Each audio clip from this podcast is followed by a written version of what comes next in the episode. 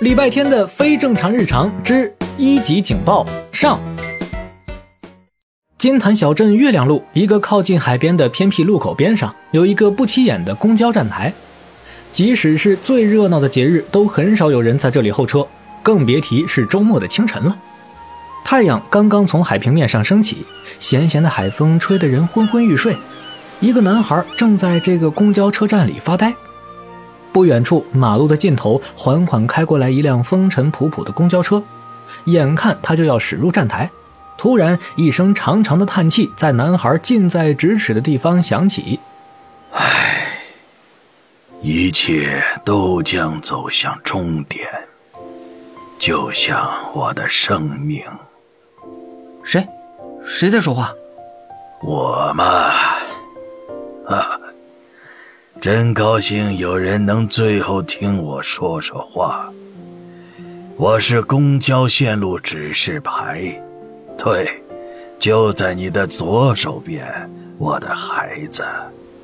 哦，那个，我等的车来了，我下次再。没有下次了。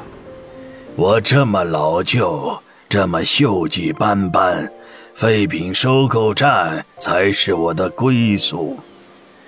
也许明天 啊不，也许今天，十分钟后，就会有人把我带走。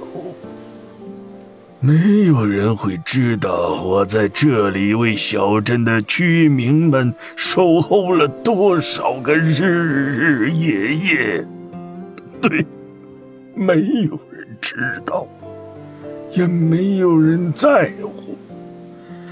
我马上就要消失了。公交车到站了，又驶出去了。原本应该上车的礼拜天却还在原地。老旧的公交路线指示牌，痛痛快快的哭诉了一通。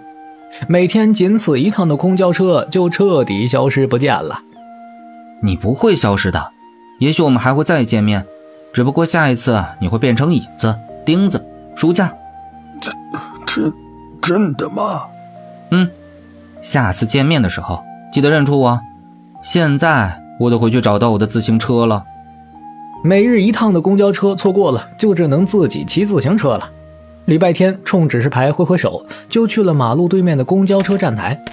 这回他顺利的坐上了返回金坛小区的公交车。可是礼拜天还不知道，这是他这一整天最后一件顺利的事儿了。之后的一切都不顺利到离谱啊！首先，交通突然开始拥堵，到了后面甚至寸步难行。公交车司机干脆下了车去前面查看，回来时满脸的难以置信：一群流浪狗在路中间打架，把路全占了，谁也不让谁，只能等着。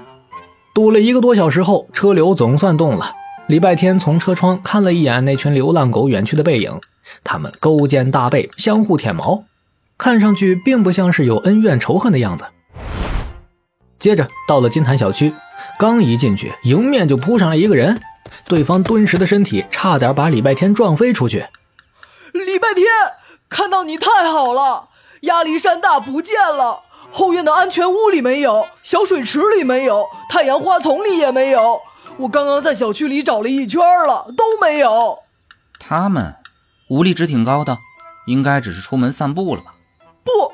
鸭梨的大宝剑没有带，我亲手给他削的盾牌也没带，一定是老鼠、野猫抓走了他们。他们那么弱小、无助、可怜、柔弱，不能自理。大斌急得团团转，礼拜天只得答应帮他寻找。可奇怪的是，平时都恨不得凑上来跟礼拜天说话的花花草草、猫猫狗狗，今天居然都沉默不语，甚至绕道而行。礼拜天只能漫无目的的四处乱逛。最后，在一片荷叶下找到了和乌龟许俏俏在聊天的两只鸭子。接下来，哇哈！你喜欢吃甜粽还是咸粽？你个刺猬，管我喜欢吃什么粽子？哇，我知道了，你喜欢我这个小祖宗。哎，来来来，带你认识一下我们的孩子们。今天我带他们远足，从金坛小学到金坛小区，快累死我了。